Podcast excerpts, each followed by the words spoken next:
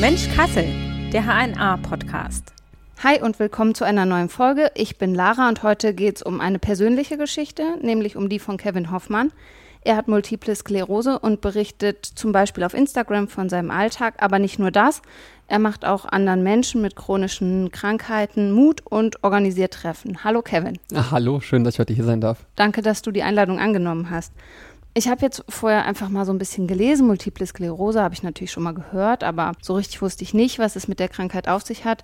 Kurzform MS, mhm. darunter mhm. kennen es, glaube ich, auch viele, ist eine chronische Krankheit, die das zentrale Nervensystem betrifft. Du hast 2014 diese Diagnose bekommen. Kamst du direkt total gut mit der Diagnose klar und warst du direkt, okay, ich weiß, wie ich damit umgehen muss? Wie war das am Anfang bei dir? Leider das komplette Gegenteil davon. Also als ich im Krankenhaus von der Diagnose gehört habe, wusste ich noch nicht viel über die Erkrankung. Eine Freundin meiner Mutter hat das und die hat einen sehr schweren Verlauf. Also da sieht man wirklich, die ist auf Gehhilfen angewiesen, die ist häufiger tagelang zu Hause, kann nicht zur Arbeit gehen hat Frührente dann auch irgendwann schon bekommen und das war auch meine Sorge. Also ich dachte zu dem Zeitpunkt, weil ich halt auch sehr unwissend war, dass ich sehr schnell sehr pflegebedürftig werden würde und ich dachte auch, ich war 24 Jahre alt, dass jetzt schon die besten Tage hinter mir liegen und das hat mich in eine tiefe Depression gestürzt. Ich habe anderthalb, zwei Jahre fast nicht mehr so wirklich Glück empfinden können, weil ich mit so einer täglichen Angst ins Bett gegangen bin. Was ist, wenn jetzt in der Nacht der nächste Schub kommt, weil MS sich immer in Schüben äußert. Ich war dadurch auch schon in der rechten Körperhälfte mal gelähmt. Ich konnte auf einem Auge nicht mehr sehen, weil der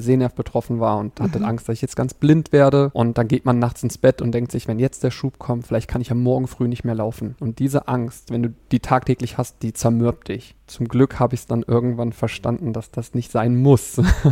Hat aber gedauert. Also die ersten anderthalb, zwei Jahre waren schon nicht einfach. Wie, wie hast du es dann geschafft, da wieder rauszukommen aus diesem Strudel von ich schaff's nicht, ich, diese Krankheit macht mich auch psychisch fertig? Ich habe es tatsächlich mit mir selbst ausgemacht, was ich niemandem empfehlen würde. Also heute würde ich meinem damaligen nicht sagen, ey, komm, nimm dir doch die Hilfe, die gibt es es gab so mehrere Punkte, die das Puzzle zusammengesetzt haben. Zum einen, ich konnte mich nicht mehr ertragen. Ich konnte es nicht mehr ertragen, traurig zu sein. Und ich habe im selben Atemzug gemerkt, dass ich diese ganzen Einschränkungen, vor denen ich so Angst habe, jetzt zwei Jahre lang schon gar nicht mehr bekommen habe. Also die Schübe haben nach meiner Therapie, die begonnen hat, ausgesetzt. Und ich habe zwei Jahre lang in Angst gelebt, ohne dass wirklich was passiert ist. Und dann kam irgendwann bei mir dieser Knackpunkt, dass ich gesagt habe, naja, solange jetzt noch alles gut ist, genieße ich mein Leben.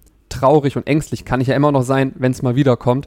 Aber bis zu diesem Tag X werde ich einfach jeden Tag noch viel intensiver genießen und habe dann auch angefangen, wirklich auf die Kleinigkeiten im Leben sehr zu achten. Zum Beispiel so ein Sommerregen. Egal wie eingeschränkt ich mal sein werde und wie arbeitsunfähig und vielleicht arm ich dadurch mal sein werde, ich werde immer draußen in der Natur sitzen können, diesen Geruch riechen im Frühling, diesen Sommerregen auf der Haut spüren dürfen und ja, es sind echt so kleine Sachen, für die ich eine große Dankbarkeit entwickelt habe. Wie auch Treppensteigen. Ist für mich nicht mehr selbstverständlich, wenn man mal halbseitig gelähmt war. Also es hat dann plötzlich wieder so einen ganz anderen Wert, was ich ganz selbstverständlich mache. Leider brauchen wir Menschen häufig diesen Schicksalsschlag, ob es uns selbst betrifft oder, weiß ich nicht, eine geliebte Person erkrankt. Das passiert ja auch häufiger, dass man erstmal so wachgerüttelt wird. Das Leben ist endlich und äh, Gesundheit ist nicht selbstverständlich. Wie ist denn das, wenn du so an den Anfang zurückdenkst? Viele haben ja diesen Impuls, dass sie erstmal fragen, warum denn jetzt ich? Was ja. habe ich gemacht? Hattest du das auch? Das hatte ich sehr stark sogar aus folgendem Grund. Wir waren eine Jungsklicke, sag ich mal zehn Jungs. Wir haben damals, ich war wie gesagt 24, viel Party gemacht, geraucht, Alkohol getrunken und so weiter. Und ich war einer der ersten, der sich sehr früh aus diesem Ganzen rausgezogen hat, weil ich den Sport für mich entdeckt habe. Und ich habe dann angefangen, mein Essen sogar abzuwiegen irgendwann. Ich bin vier, fünf Mal die Woche zum Sport. Ich habe den Alkoholkonsum komplett eingeschränkt. Ich habe mit dem Rauchen aufgehört und dachte, naja gut, ich bin ja der eine von den zehn, der eigentlich am gesündesten sein sollte. Mhm. Und allen anderen geht's gut und mich hat's erwischt. Und das fand ich natürlich damals super unfair. Ja, kann ich total verstehen. Also, dass man dann so diesen Impuls hat, dass man sagt, ich habe doch gar nichts falsch gemacht. Ich war doch immer gut. Ich habe sogar mein Leben vielleicht, wie du jetzt sagst, umgestellt. Und das ist ja auch wieder so eine Frage, wie kommt man da gedanklich wieder raus, dass man das nicht so sehr als Strafe für sich versteht? Ja, also da musste ich einfach mir selbst Zeit geben, tatsächlich. Mhm. Und auch lernen, dass es hätte jeden treffen können und jede, egal wie gesund man lebt. Es ist ja immer noch nicht geklärt, wo MS ihren Ursprung hat. Es gibt mittlerweile immer mehr Tendenzen, wohin das gehen kann. Ähm, viele Forschende schauen gerade in Richtung Epstein-Barr-Virus. Das ist ungefähr eine Vermutung, wo gerade mehr untersucht wird. Und Und wahrscheinlich kann es sein, dass ich mich sehr spät mit diesem Virus erst infiziert habe und dadurch die MS gekommen ist. Und es hätte quasi jeden treffen können. Ich möchte euch hier keine Halbwahrheiten sagen, das kann man alles nochmal nachrecherchieren. Aber so habe ich es von den ein oder anderen Ärzten bisher erklärt bekommen. Ja, du hast es jetzt schon so ein bisschen Einblick gegeben. Bei manchen Krankheiten kann man ganz klar sagen, okay, wenn mein Arm gebrochen ist, kann ich erklären, da ist der Knochen durch, hier ist ein Röntgenbild, da siehst du das. Oder bei Brustkrebs, ich habe so einen Knoten in der Brust und der muss irgendwie raus oder geht nicht raus, weil er an einer schwierigen Stelle liegt oder so. Bei MS ist so eine sehr individuelle Krankheit, verläuft ziemlich unvorhersehbar, auch in Schüben, verändert sich. Dadurch, dass das so, so schwammig ist, bist du es manchmal leid, Leuten das zu erklären und sagst, oh, jetzt muss ich schon wieder ansetzen, schon wieder die gleiche Leier. Ich weiß, dass es vielen Mitstreitern und anderen Betroffenen so geht. Ich sage aber immer wieder, ihr müsst auch die Leute verstehen. Als ich die Diagnose bekommen habe, wusste ich doch auch nichts über MS. Und wir können nicht voraussetzen, dass jeder Mensch über jede Krankheit so aufgeklärt ist, dass wenn er dich trifft, sofort Bescheid weiß. Wenn jetzt einer sagt, ich habe Morbus Crohn, ja gut, dann muss ich auch erstmal fragen, was ist das denn genau? Von daher, da bin ich ja, immer, was immer am Darm weiß man dann, aber das genau, dann genau. Und bei MS ist es meistens so, ja, äh, Rollstuhl oder Muskelschwund. Das ist halt was, was viele Mhm. MSler nicht so gerne hören, weil das so ein Klischee ist. MS steht für Muskelschwund, das ist es dann nicht. Aber ich nehme mir gern die Zeit und erkläre das, weil, wie gesagt, ich kann nicht voraussetzen, dass jeder Mensch meine Krankheit komplett versteht, gerade weil sie so komplex ist. Und da nehme ich mir gern die Zeit. Und ich bin froh, wenn ich gefragt werde. Ich finde es immer nur doof, wenn man gleich so stigmatisiert wird und auch so ein bisschen in Watte gepackt oder bemitleidet wird. Wenn es heißt, oh nein, du Armer, oh Gott, dann bist du ja bald auch im Rollstuhl. Dann sage ich, nee, nee, lass mal bitte woanders anfangen. Ich kann dir gerne ein bisschen weiterhelfen, wenn du Fragen hast. Also, dass man dann auf jeden Fall oder ziemlich sicher im Rollstuhl landet, ist so ein Klischee, was nicht stimmt. Ist tatsächlich ein Klischee, was ich auch damals dachte, weil wie gesagt, wenn man nicht viel davon weiß, man sieht ja heutzutage auch im Internet meistens nur die schwereren Verläufe. Ich sage immer, Leute schreiben im Internet meistens dann, wenn sie was haben, worüber sie sich beschweren möchten. Ich habe noch nie geschrieben, juhu, die Deutsche Bahn war heute pünktlich. Aber wenn sie wieder eine Stunde Verspätung hat, dann bin ich der Erste, der postet, oh, typisch Deutsche Bahn, wie nervig.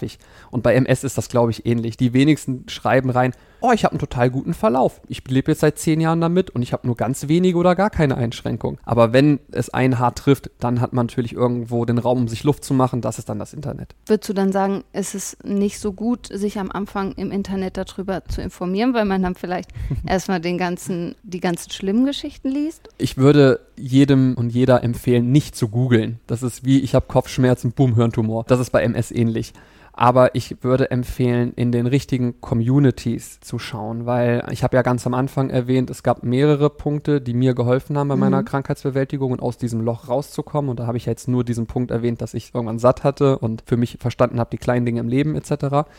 Ein anderer Punkt war der erste Austausch mit anderen Betroffenen, auch in meinem Alter. 2014, klar, gab's Internet sowieso und auch Social Media. Da war Facebook, glaube ich, noch so das Flaggschiff. Aber da bin ich in Gruppen gekommen, wo Menschen schon viel weiter fortgeschritten waren als ich. Ich sag mal so Ü50. Die hatten die Themen, die für sie relevant waren, teilweise schon hinter sich gebracht. Kinder bekommen, vielleicht ein Haus bauen, vielleicht einen Hund haben und solche Sachen.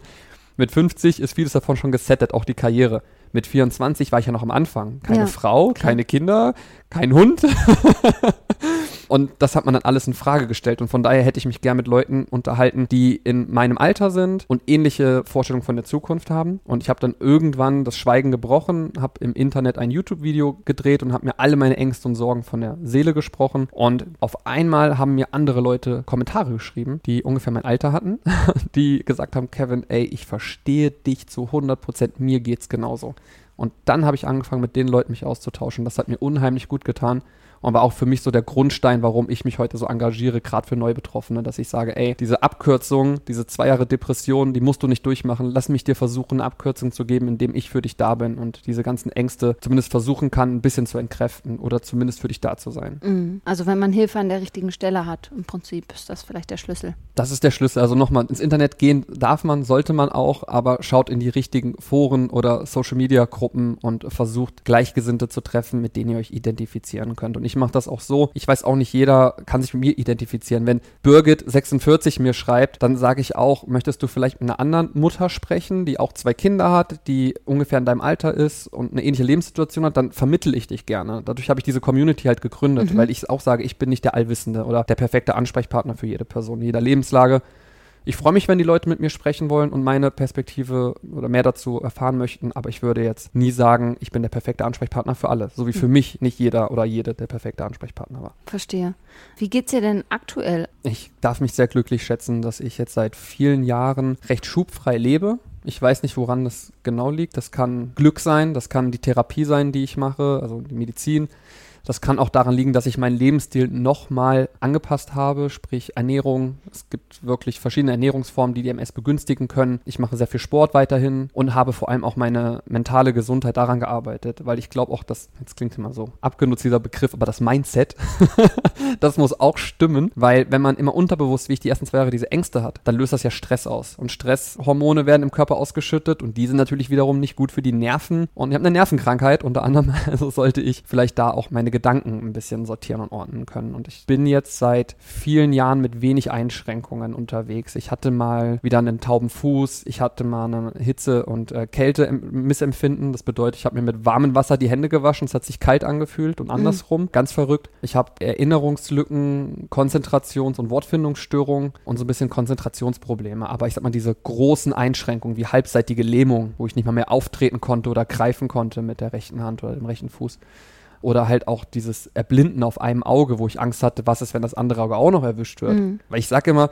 MS ist ja so eine Wundertüte, das Überraschungsei der Behinderung oder Erkrankung. Ich kann MS haben und kann damit blind werden. Ich sag mal, eine blinde Person, in Anführungszeichen, ist nur blind. Die hat nicht nur anderen Symptomen zu kämpfen. Ja, aber mit stimmt. MS kann ich sowohl blind werden als auch Rollstuhlfahrer vielleicht auch Schluckbeschwerden kriegen, Krämpfe und Spastiken oder Blasenentleerungsstörungen. Also die Tüte, die Wundertüte ist groß. Und das ist halt immer eine große Herausforderung für viele, dann damit umzugehen, was potenziell möglich ist mit der MS. Hm. Krankheit der tausend Gesichter, sagt man ja auch. Hast du dann manchmal Angst vor der Zukunft? Also du wirkst jetzt eher fröhlich, aber denkst du dann auch manchmal so, oh Gott, was, was wird aus mir? Wie, wie geht's weiter? Ja, also ich bin immer noch getrieben ein Stück weit von der Sorge, was ist, wenn ich mal pflegebedürftig werde. Ich würde ungern anderen Menschen zur Last fallen wollen. Ich habe selber auch vier Jahre lang in der Hilfsmittelberatung gearbeitet und habe zu medizinischen Hilfsmitteln beraten und hatte da die verschiedensten Fälle, wo Ehefrauen für ihre Ehemänner angerufen haben oder Töchter für ihre Väter und du hast wirklich gehört, wie überarbeitet die sind, weil die haben ihren Job, die haben ihre eigene Familie und kümmern sich noch um eine Person und haben mich dann teilweise weinend angerufen, wissen nicht mehr weiter, weil sie nachts dreimal die Bettlaken von einem Papa wechseln mussten, weil er inkontinent geworden ist durch die Krankheit. Und ich möchte ungern meiner Partnerin oder meinen geliebten Menschen im Umfeld das, was heißt zumuten? Ich glaube, die würden es ja dann auf eine Art und Weise auch gerne machen. Nur für mich persönlich ist das so ein innerer Ansporn. Ich möchte später zumindest meiner Partnerin die Möglichkeit geben können,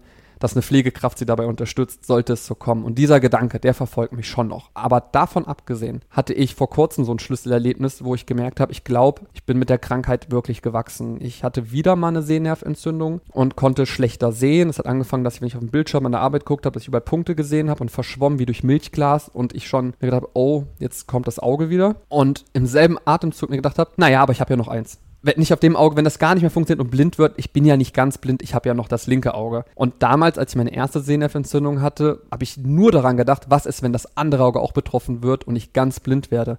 Und da hat man schon gemerkt, ich bin gereift, glaube ich, mit dem Ganzen. Ich hatte ich bin nicht vom Schlimmsten ausgegangen. Eher, ich habe gesagt, naja, dann finde ich einen anderen Weg. Und das ist auch mhm. ein Ansatz, den ich vielen Menschen, egal ob mit Behinderung, Erkrankung oder gesund, gerne mit ans, äh, an die Hand geben würde. Versuch dich, wenn sowas passiert, auf die Dinge zu konzentrieren, die noch gehen. Ich sage immer ganz gern, stell dir vor, du kannst 100.000 Sachen machen, dann kommt die MS und die nimmt dir erstmal 10.000 Möglichkeiten. Keine Ahnung, du kannst vielleicht nicht mehr auf ein Festival gehen. Du kannst vielleicht nicht mehr in exotische Länder reisen, weil du eine gute medizinische Versorgung brauchst oder so. Dann werden dir ein paar Möglichkeiten genommen, aber sich nur darauf zu versteifen und die ganze Zeit darüber zu ärgern, dass die Sachen nicht mehr gehen, die du eh nicht ändern kannst. Also, ne, reg dich nicht über Dinge auf, die du nicht ändern kannst. Dann lege ich lieber den Fokus auf das, was noch geht. Gut, ich kann nicht mehr, keine Ahnung, nach Südostasien in den Dschungel reisen, aber ich kann hier in Europa irgendwo vielleicht einen coolen Campingtrip machen. Und der macht doch auch Spaß. Und ich versuche mich dann wirklich auf die Sachen zu fokussieren, die noch gehen. Wenn ich im Rollstuhl sitze, ja, dann wird das natürlich eine Herausforderung sein. Das kann ich jetzt beim Elfenbeinturm jetzt vielleicht nicht ganz so beurteilen, wie das wirklich ist im Alltag, tagtäglich damit zu leben. Das möchte ich nicht anmaßen, ähm, einschätzen zu können. Aber ich sage mir selber, wenn es so kommt, kann ich immer noch an den Strand. Und dann kann ich immer noch die Füße im Sand halten oder ins Meer. Ich kann zwar nicht mehr dran rumrennen und schwimmen und sonst was toben,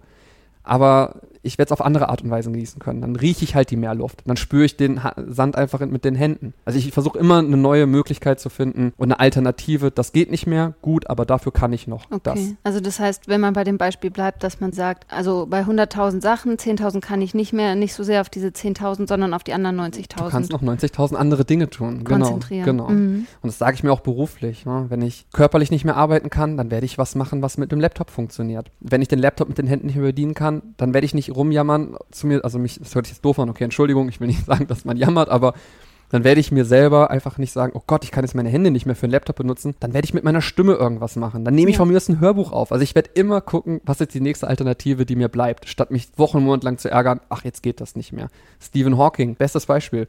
Der Mann ist eine Legende, der ist in die Geschichtsbücher eingegangen. Und der war ja komplett körperlich eingeschränkt. Ja, da gibt es ja auch technisch inzwischen echt Es gibt super viele technisch Möglichkeiten. das unter anderem. Also von daher, es hat aber lang gedauert. Ich möchte niemanden, der jetzt zuhört oder dir zuhört, die noch vielleicht am Anfang dieser ganzen Krankheitsbewältigungsphase steht, sagen, ey, nimm das mal alles so locker wie ich. Das hat Jahre gedauert. Ich lebe jetzt fast zehn Jahre damit und Hm. ich werde Jahr für Jahr sozusagen ein bisschen besser in dem Umgang. Aber wenn du jetzt den Kevin von mit der Diagnose nach zwei Jahren, nach drei Jahren, nach vier Jahren hier sitzen hättest, dann könnte ich mich noch gar nicht so ausdrücken dahingehend. Wahrscheinlich hast du ja auch heute noch Momente, wo du vielleicht mal down bist und wo es dir nicht so gut geht, wo du vielleicht auch noch mal mental ein bisschen mitkämpfst.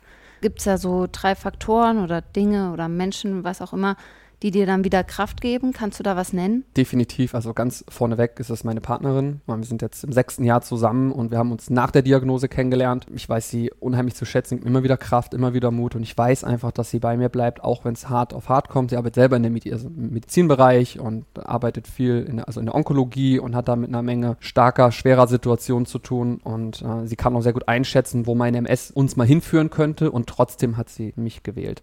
Zum anderen ist es natürlich Freunde und Familie, auf die ich mich verlassen kann. Und ähm, der dritte Punkt, neben meinem Hündchen, den würde, den würde ich auch noch so ein bisschen damit reinzählen, ja. Okay, machen wir vier. Mach mal vier, mein kleines Dackelmädchen. ist Es meine Community, die ich mittlerweile habe. Also, was ich da auf Instagram für tolle Menschen kennengelernt habe und auf YouTube und wo es nicht alles mittlerweile Möglichkeiten gibt, sich zu, zu vernetzen. Wenn, wenn ich einen richtig schlechten Tag habe, ich beim Arzt bin, ich wieder irgendeine Infusion kriegen muss und ich sage, ich irgendwie trotz all meiner positiven Mindset-Übungen, die ich mache, habe ich trotzdem auch schlechte Tage, dann mache ich eine Story oder einen Post und dann kommen da 50, 100, teilweise 300 Nachrichten rein. Kevin, gib nicht auf, wir sind bei dir. Ey, wenn es dir schlecht geht, ruf mich an, wir können miteinander sprechen. Und einfach auch nur zu hören, ich weiß, wie du dich gerade fühlst, das ist so ätzend, du bist damit nicht alleine. Das gibt mir ganz viel Kraft. Das ist wirklich fantastisch. Ja, das klingt super. Jetzt hast du gerade gesagt, wenn du beim Arzt bist, gibt es in Kassel eine Versorgung für MS-Patienten oder musst du dann woanders hin für Behandlung? Also in der Regel geht man zu einem Neurologen oder einer Neurologin Mhm. und ähm, ich bin auch in einer Praxis hier in Kassel und fühle mich sehr gut versorgt. Ich habe einen ganz tollen Arzt, der mir da zur Seite steht. Es ist am Anfang, das finde ich heutzutage sehr, sehr traurig für Neubetroffene, schwierig überhaupt erstmal einen Platz zu bekommen. Wir kennen das alle, die Fachärzte, ist sehr schwierig, einen Termin zu kriegen. Und dann hast du so eine Diagnose wie MS, stehst da, bist völlig aufgelöst, gar nicht Herr deiner Sinne. Und dann heißt es, ja, such dir jetzt mal einen behandelnden Arzt, du kommst aus dem Krankenhaus raus, aus der Fachklinik, wo auch immer. Ähm, weil du brauchst ja auch eine Therapie. Also kann man machen, muss man nicht machen, sage ich auch mal allen Leuten, entscheidet das für euch selber. Aber ich habe mich für eine entschieden. Und da hieß es im Krankenhaus auch, ja, umso schneller sie starten, desto besser. Ja, dann habe ich jetzt mal vier Monate gebraucht, bis ich überhaupt einen Arzt gefunden habe. Also habe ich auch vier Monate auf meine Therapie gewartet. Das finde ich schwierig. Aber ähm, da, wo ich jetzt bin, bin ich sehr glücklich und gut aufgehoben. Und wenn du jetzt, du lebst ja auch in Kassel, wenn du durch die Stadt gehst, siehst du die Stadt jetzt, also was heißt jetzt, aber in den letzten zehn Jahren vielleicht, äh, mit anderen Augen als ja Menschen ohne die Krankheit, weil du vielleicht irgendwie denkst, du, du sitzt nicht im Rollstuhl, klar, und du kannst alles machen, so wie es jetzt für mich Ja. erstmal klingt, aber denkst du dann manchmal, hm, hier sind Sachen nicht barrierefrei, hat das so einen Blick auf eine Stadt auch verändert für dich? De definitiv. Also vor allem auch, weil ich mich ja viel mehr mit Menschen in meinem Alltag beschäftige und treffe und auch Freunde gefunden habe, die deutlich eingeschränkter leben als ich. Und erst letztens, als ich gefragt wurde, ey, lass mal auf einen Kaffee treffen und ich schlage mein Lieblingslokal vor, ist mir auf dem Weg dorthin bewusst geworden, ja Mist, die haben ja Treppen zur Toilette und er ist Rollstuhlfahrer. Ja, und dann mussten wir umplanen. Dann habe ich gleich angerufen. Ich so, du, wir können da gar nicht hingehen, fällt mir gerade auf. Ähm, ich habe den Tisch abgesagt, wir suchen uns mal was Neues, wo es für dich auch möglich ist. Und das ist jetzt nur, in Anführungszeichen, nur der Rollstuhl. Es gibt so viele unsichtbare Hindernisse, mit denen man so gar nicht rechnet. Ähm, es gibt ja noch deutlich mehr Einschränkungen. Wobei ich in Kassel dafür schon ganz happy bin. Also ich war schon in Städten, wo es deutlich schwieriger ist. Und wie ist dein, also äh, unterscheidet sich dein Alltag im Augenblick überhaupt von dem einer Person ohne MS? Also du hast gesagt, du hast deine Ernährung umgestellt, du versuchst mhm. viel Sport zu machen und achtest wahrscheinlich ein bisschen mehr auf sowas wie Rauchen und Alkoholkonsum als andere Menschen. Aber ansonsten würdest du sagen, da gibt es noch große Unterschiede? Um auch mal denjenigen zu, äh, Mut zu machen, die jetzt zuhören und vielleicht noch gar nicht so lange betroffen sind. Ich lebe gerade ein ganz normales Leben. Und das genieße ich auch. Und ich weiß, dass es, wie gesagt, nicht selbstverständlich ist. Aber was mich unterscheidet, glaube ich, ist, dass man es immer im Hinterkopf hat, das Worst-Case-Szenario. Dass man es nie ganz ausblenden kann. Ein Beispiel aus dem Alltag. Ich bin jetzt knapp über 30. Das ist so das Alter, wo man, sage ich mal, sich settet. Man gründet vielleicht eine Familie man zieht in ein Haus oder ähnliches, man vergrößert sich. Und das ist für mich sowas, was ich mich gar nicht traue. Ich würde jetzt mir nie zumuten, mir einen Kredit bei einer Bank zu nehmen von mehreren hunderttausend Euro, weil ich ja jeden Tag arbeitsunfähig werden könnte. Und dann sitze ich da auf meinem Berg von Schulden. Oder auch bei der Familienplanung ist es halt immer wieder ein Hin und Her. Möchte ich Kinder haben, möchte ich keine Kinder haben? Möchte ich eventuell für meine Familie mal eine Belastung sein und auch den kleinen Jeremy Pascal nicht mehr rausbringen zum Fußballspielen, weil ich eine Gehbehinderung habe? Und meiner Freundin damit eine doppelte Last aufhalsen, weil sie erstmal das Kind baden muss und dann vielleicht noch mir helfen muss beim Waschen in der Zukunft. Mhm. Also es sind mehr für mich diese mentalen Herausforderungen und die Ängste vor der Zukunft, die mich dann einschränken in meinem Freisein. Mhm. Genauso wie mit manchen Reisen. Ich bin halt eigentlich vor der Krankheit und jetzt Gott sei Dank auch wieder ein sehr abenteuerlustiger Mensch und auch ein risikobereiter Mensch. Also Bungee Jumping, yo, mach, gar kein Thema. Aus dem Fallschirmspringen, ja, let's go. Aber es gibt schon Orte, wo ich mir dann die Frage stelle, naja, jetzt bin ich in Vietnam zum Beispiel, in einer Gegend, die jetzt nicht äh, die beste medizinische Versorgung hat und dann kommt der Schub. Was mache ich denn dann? Was ist, wenn ich irgendwo gerade auf einer Dschungeltour bin im Kanu und auf einmal, bumm, die Arme funktionieren beide nicht mehr. Mhm. Und dann gibt es im nächsten Krankenhaus niemanden, der mich A versteht und B meine medizinische Versorgung gewährleisten kann. Und wie komme ich dann mit Schub wieder nach Deutschland rechtzeitig? Und das sind so Kopfschmerzen, die schränken mich dann schon ein. Aber ich glaube, das sind so Luxusprobleme gerade. Von daher, ich bin dankbar, dass ich gehen kann, dass ich sehen kann, dass ich schmecken und riechen kann, dass ich fühlen kann. Und ja, da, wie gesagt, der Fokus drauf. Aber Medikamente, nimmst du die irgendwie? Also sind ja, die? Ich nehme Medikamente schon jetzt, wie gesagt, wenige Monate nach der Diagnose und das bis heute. Es gibt Gott sei Dank mittlerweile eine große Bandbreite an Möglichkeiten. Man muss ja auch selbst, das klingt jetzt doof, aber man kann glücklich sein, dass es so viele MS-Betroffene gibt, weil umso mehr Betroffene, desto größer die Lobby, desto größer das Interesse der Pharma zu forschen. Es gibt deutlich seltenere Krankheiten, wo es sich quasi nicht rentiert zu forschen, was sehr, sehr traurig ist für Unternehmen, die solche Medikamente herstellen. Und äh, es gibt ja wirklich mittlerweile über 260.000 MS-Betroffene im deutschsprachigen mhm. Raum. Weltweit sind es, ich glaube, es kratzt bald an den drei Millionen. Und von daher wird da halt auch gut geforscht. Da darf man dann auch dankbar für sein. Und ich habe mich für eine Tablettenform entschieden. Es gibt auch Infusionen und Spritzen und sonstiges, aber ich bin ganz großer Spritzenangsthase. Und deswegen nehme ich morgens und abends meine Tablette. Die erinnert mich leider immer wieder dran, hey, du bist chronisch krank, du bist nicht gesund, so wie deine Freunde. Man fühlt sich auch manchmal ein bisschen wie so ein Rentner, weil dass ich morgens und abends so meine Tablettenpackung habe, das habe ich mir vielleicht mal fürs hohe Alter vorgestellt, aber nicht schon mit Anfang, Mitte 20. Aber man hört ja meiner Stimme raus, ich nehme es ein bisschen auch mit Humor. Ja, ist ja gut, wenn, wenn du dir den behalten kannst. Ja. Jetzt haben wir schon über Barrieren im öffentlichen Raum gesprochen. Es gibt ja auch Sprachbarrieren oder beziehungsweise dieses Stichwort antidiskriminierende Sprache. Ist dir sowas wichtig, wie man Sachen formuliert, dass man zum Beispiel sagt, er ist an den Rollstuhl gefesselt oh ja. oder man sagt, er lebt mit dem Rollstuhl, weil der Rollstuhl, an den ist er nicht gefesselt, ist ja eigentlich das Hilfsmittel von Menschen, die dort drin sitzen oder ja. er leidet an der Krankheit, eher vermeiden und sagen, er lebt mit der Krankheit. Ist dir sowas wichtig? Achtest du auf sowas? Ich finde es ganz fantastisch, dass du darüber dich informiert hast, weil genau das, was du sagst, ist richtig. Es gibt da so ein Inklusionsvorbild, der Raul Krauthausen, der ist äh, Aktivist und macht dahingehend ganz, ganz viel. Von dem habe ich auch die Berührungs erstmal gehabt, von wegen, man sagt nicht mehr in den Rollstuhl gefesselt. Man muss dazu sagen, ich moderiere auch ein kleines Fernsehmagazin, was von Menschen mit Behinderung für Menschen mit Behinderung und chronischen Krankheiten ist. Also zum Beispiel der Kameramann ist Autist und die andere Moderatorin hat Spina Bifida und ich habe MS und so weiter. Und da haben wir schon ganz viel in die Richtung gemacht, dass wir inklusive Sprache den Leuten näher bringen, weil auch da wieder, man kann selten Leuten Vorwurf machen, die sich damit nicht täglich auseinandersetzen, die jetzt in ihrem direkten Umfeld, in der Familie niemanden haben damit. Aber falls ihr gerade zuhört und selbst nicht betroffen seid, es ist schon schöner, wenn man solche Sätze umgeht, wie an den Rollstuhl gefesselt oder leidet an der Krankheit. Ich sage auch nicht mehr, ich leide an MS, sondern ich ja. bin MS-Erkrankter oder Betroffener. Hört sich nochmal besser an als Erkrankter. Und der Rollstuhl zum Beispiel, das ist halt etwas, wo ich auch mich stark für einsetze, dass der ein bisschen entstigmatisiert wird, denn er ist ein Hilfsmittel. Wir können froh sein, dass es ihn gibt. Klar ist es wahrscheinlich für die meisten Leute schöner, laufen zu können, Aber stell dir mal vor, es gäbe ihn nicht. du könntest nicht laufen. Von daher dürfen wir echt dankbar sein, dass es so ein Hilfsmittel gibt, was ja auch sich immer weiterentwickelt, immer besser wird. Der Rollstuhl ist ein Hilfsmittel. Ja, wir können dankbar sein, dass es ihn gibt. Und deswegen sollten wir nicht mehr die Leute bemitleiden da drin. Ja. Weil es auch ein bisschen was abspricht an, an der eigenen Menschenwürde, finde ich. Ja, gerade mit dieser antidiskriminierenden Sprache ist ja für mich als Journalistin auch ein Thema, mhm. was mich bewegt. Und da denke ich auch oft, dass ich natürlich in Mustern auch verfangen bin. Natürlich sage ich sowas nicht, weil ich denke, er ist vielleicht wirklich daran gefesselt. Und das ist ja sowieso ja. ein blödes Bild, weil niemand ist ja wirklich gefesselt am Rollstuhl.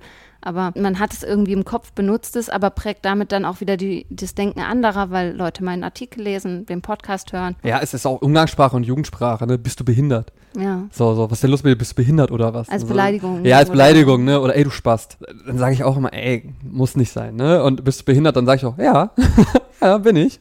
30 Prozent gerade offiziell. Ja, das sollte man schon vermeiden. Okay. Das war eigentlich alles mitgesagt, finde ich. Auch so, du, du, Behinderter, sagt man ja auch nicht mehr, sondern der Mensch mit Behinderung. Ja, da kann man schon, finde ich, versuchen, sich Mühe zu geben. Ich meine, heutzutage achten wir so viel auf Sprache, auch mit Gendern und diesen ganzen Thematiken. Von daher können wir ja auch bei chronisch erkrankten Menschen mit Behinderung ähnlich aufmerksam sein. Mhm. Äh, jetzt würde ich ganz gerne nochmal das ansprechen, was diesen Sommer ansteht. Du äh, hast letztes Jahr auch schon ein Treffen gemacht für Menschen mit chronischen Erkrankungen. Das findet dieses Jahr wieder statt, Kämpferherzentreffen. Ja. Vielleicht kannst du einfach nochmal dazu ein bisschen was sagen. Was ist das? Was erwartet da Menschen? Wer kann da überhaupt hinkommen? Also hinkommen dürfen bitte alle, auch Menschen, die keine Erkrankungen haben oder Behinderungen kann ja auch für Angehörige sinnvoll sein. Ähm, letztes Jahr haben wir das zum ersten Mal gemacht. Das ist daraufhin entstanden. Ich heiße Kevin Kämpferherz in den sozialen Medien. Und viele meiner Leute aus der Community wollten mich gerne mal treffen, weil sie sich bedanken wollten, dass ich ihnen Mut gemacht habe, dass ich in der Zeit für sie da gewesen bin. Dann meinte ich, ja, dann kommt auch nach Kassel, wir treffen uns in der Goethe, bringen einen Grill mit, paar Decken, machen uns einen schönen Nachmittag dachte ja, kommen zehn Leute maximal. Das habe ich dann auf Instagram geteilt und plötzlich äh, habe ich mehrere hundert Nachrichten bekommen von Leuten, die da Lust drauf hätten. Dann meinte ich, ja gut, wenn ihr alle nach Kassel kommt, dann kann ich nicht einfach mit euch im Park gehen, dann muss ich ja was anmelden. Ich überlege mir was. Ja, und dann habe ich gesagt, wenn ihr schon alle hierher kommt, teilweise aus Österreich und der Schweiz, dann möchte ich euch auch den maximalen Mehrwert bieten. Und ich bin gelernter Veranstaltungskaufmann, das habe ich noch vor meiner Diagnose die Ausbildung abgeschlossen, nach der Diagnose leider nicht mehr da drin arbeiten sollen, sagten die Ärzte mir damals. Mhm. Verstehe ich heute auch nicht mehr warum, aber war damals so, habe ich dann geglaubt und diesen Beruf aufgegeben. Naja, immerhin bin ich jetzt wieder dahin gekommen, dass ich gesagt habe, wir machen eine Veranstaltung für Menschen mit chronischen Erkrankungen und oder Behinderungen aus folgendem Grund. Es gibt Fachmessen, die, sage ich mal, so ein Business-to-Business-Bereich sind, wo sich dann die Industrie trifft und die zeigen die neuesten Rollstühle und Rampen und was es nicht alles gibt, Treppenlifte. Aber es gibt eigentlich keine Veranstaltung für Betroffene. Und wer weiß besser, was Betroffene brauchen, als Betroffene selbst. Und deswegen ist das Event auch komplett von Menschen organisiert, die selbst alle Betroffene sind oder Behinderungen haben und so weiter.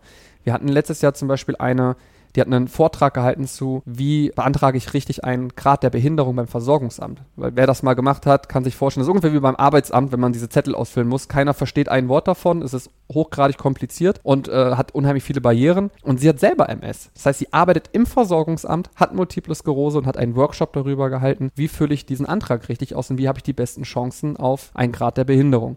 Genauso haben wir dann Workshops angeboten zum Thema Ernährung. Wie sieht eine antientzündliche Ernährung aus, die maßgeblich bei chronisch entzündlichen Erkrankungen helfen kann, den Verlauf etwas zu regulieren? Wir hatten Workshops angeboten zum Thema Finanzen und Versicherung, weil wer einmal krank ist, der weiß ganz genau, eine Berufsunfähigkeit, die kriegst du jetzt nicht mehr oder nur noch sehr teuer. Mhm. Was habe ich noch für Möglichkeiten, mich für den Worst Case mit meiner Erkrankung abzusichern? Solche Workshops haben wir dann angeboten, es sind zwölf Stück. Dieses Jahr sind es sogar 15. Wir haben dann letztes Jahr ganz viele tolle Aussteller aus der Branche bekommen, die sich auch für die Aufklärung einsetzen. Ähm, Vereine auch, wie zum Beispiel diesem Jahr die Deutsche Multiple Sklerose Gesellschaft wird vor Ort sein. Die Rheuma-Liga wird vor Ort sein, die Migräne-Liga, also alles Institutionen, die sich für diese Menschen einsetzen. Wir haben aber auch aus der Industrie, ich glaube hier bekannt aus Nordhessen wird B. Braun sein, die unter anderem das Ganze mit als Aussteller unterstützen. Und so haben wir dann eine Menge Ansprechpartner und Ansprechpartnerinnen, die für alle Belange, die man hat, da sind. Und davon abgesehen, was ich eigentlich persönlich als mein Highlight sehe, ist, wir sehen uns mal in echt, wir machen uns gegenseitig Mut und der Spirit, der da auf dem Event ist, der ist unvergleichbar. Also es kamen Leute, die gesagt, ich habe heute Geburtstag. Geburtstag. Ich bin 28 geworden und das war der schönste Geburtstag in meinem Leben. Wow. Stell dir mal vor, der hat schon 27 Geburtstage gefeiert und das war der beste. Und der kam ganz alleine, sogar ohne Freunde. Und am Abend habe ich ihn dann in der Story gesehen auf Instagram, dass er mit sechs, sieben Leuten essen gegangen ist, die er dort kennengelernt hat. Und sagt, ich habe da Freunde fürs Leben getroffen, die die gleiche Krankheit haben wie ich. Und vorher saß ich immer immer zu Hause in meiner Stadt ganz alleine und kannte niemanden. Und was ich zum Abschluss gerne noch hervorheben möchte, ist die Abendveranstaltung, die auch eins meiner Highlights war, weil auch das wieder ein komplettes Programm ist von Selbstbetroffenen. Als Beispiel hatten wir eine Sängerin, die MS bekommen hat, eine unglaublich schöne Stimme hat, aber sich nicht mehr getraut hat, diesen Traum weiterzuleben.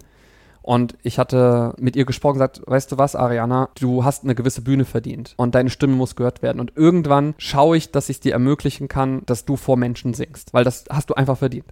Ja, und zwei Jahre später habe ich sie angerufen und gesagt, ey, ich mache jetzt mein Event, ich hätte dich gerne am Abend als Sängerin. Und dann hat sie das erste Mal vor über 400 Leuten gesungen. Wir haben alle geweint, aber aus Freude und Emotionen. Und es, es war so ein, so ein emotionaler Moment für alle Beteiligten. Unglaublich. Das muss man, das haben auch die anderen gesagt, das muss man erlebt haben. Also, um das abzuschließen, wenn ihr am 22.07. dieses Jahr noch nichts zu tun habt, kommt gerne zum Kämpferherzentreffen in Kassel in der Stadthalle. Jetzt hast du auch gleich die Eckdaten genannt, super. Ja. Kassel ist natürlich auch ein ganz praktischer Ort, nicht nur für die Kassler. Mitte Deutschlands.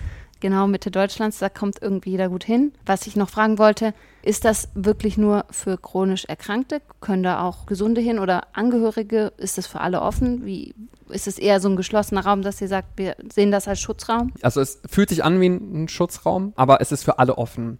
Alle Menschen können kommen. Wir müssten leider Tickets verkaufen, um das Ganze mit zu refinanzieren, weil das hat natürlich auch einen gewissen Kostenfaktor, mhm. den das Ganze äh, mit sich bringt. Aber wir haben halt nicht als Ziel, damit großartig Gewinne zu fahren. Wir wollen einfach kostendeckend sein. Also mhm. es gibt einen Ticketpreis, 19,90 Euro ist der, aber jeder kann kommen und jede und jeder ist herzlich willkommen. Und auch im letzten Jahr ich hatte äh, Zitate dieses Jahr angefragt von anderen Besuchern und da kam auch einer gesagt, ich kam als gesunder Mensch dorthin, weil ich meine betroffene Freundin gerne besser verstehen wollte. Mhm. Und nach der Veranstaltung habe ich einen ganz anderen Blickwinkel auf ihre Situation bekommen und obwohl wir drei Jahre zusammen sind und sie mir immer versucht zu erklären, wie sie sich in ihrem Körper anfühlt, konnte ich das schlecht nachvollziehen und nach dem Kämpferherzentreffen konnte zum ersten Mal verstehen, wie es sich in ihrer Haut anfühlen muss, weil wir zum Beispiel auch einen Aussteller da haben, der MS-Symptome für Nicht-Betroffene fühlbar macht mhm. und nachvollziehbar macht. Unheimlich faszinierender, äh, so ein ausgebauter Bus, ist ganz, ganz spannend. Und wir haben dieses Jahr zum Beispiel auch uns erweitert. Wir hatten letztes Jahr 15 Aussteller, jetzt haben wir 35. Und wir haben neue Krankheitsbilder mit aufgenommen, wie Rheuma, Diabetes, Lipidem, Endometriose und auch Krebs. Und wenn wir mal in die Statistiken gucken, wie viele Menschen entweder selbst Krebs betroffen sind oder in der Familie oder im Freundeskreis. Ich glaube, wir werden leider im Laufe unseres Lebens immer jemanden kennen, kennen, der mhm. oder die Krebs mal haben wird. Ganz traurig, aber statistisch gesehen. Und wenn der Tag kommt, dann kannst du dich vorher auf dem Kämpferärztentreffen informieren, wie gehe ich denn mit der Person um? Packe ich die in Watte? Soll ich es ansprechen? Soll ich sie in Ruhe lassen? Soll ich Fragen stellen? Wie gehe ich richtig mit jemandem um, der gerade die Diagnose Krebs bekommen hat? Wenn du als Nicht-Betroffener aufs Event kommst, aufs Kämpferärztentreffen, dann kannst du da was zu lernen. Also ist irgendwie für jeden und für jede was? Für jeden und für jede und auch nicht nur chronisch erkrankt, auch Menschen mit Behinderung, die mit Behinderung geboren wurden. Wir haben eine Mitorganisatorin, meine Partnerin, die das mit mir eins zu eins macht. Die hat einen angeborenen Herzfehler zum Beispiel. Also alle sind willkommen. Umso größer, desto schöner, desto besser. Okay, super. Den Link, wie man teilnehmen kann und zu der Veranstaltung, den packe ich auf jeden Fall in die Show Notes. Vielen Dank, dass du heute da warst und Einblicke gegeben hast. War super interessant. Vielen Dank, dass ich hier sein durfte. Das war mir eine große Ehre. Und wie gesagt, ich bin Kasseläner. ich bin hier dritte Generation geboren und aufgewachsen. Aber für mich ist eine große Ehre, hier bei der HNA heute sein zu dürfen. Schön, vielen Dank. Ja, und euch danke ich natürlich auch fürs Zuhören. Lasst gerne mal eine Bewertung da, teilt die Folge fleißig und dann wünsche ich noch einen schönen Tag. Bis bald. Tschüss, danke.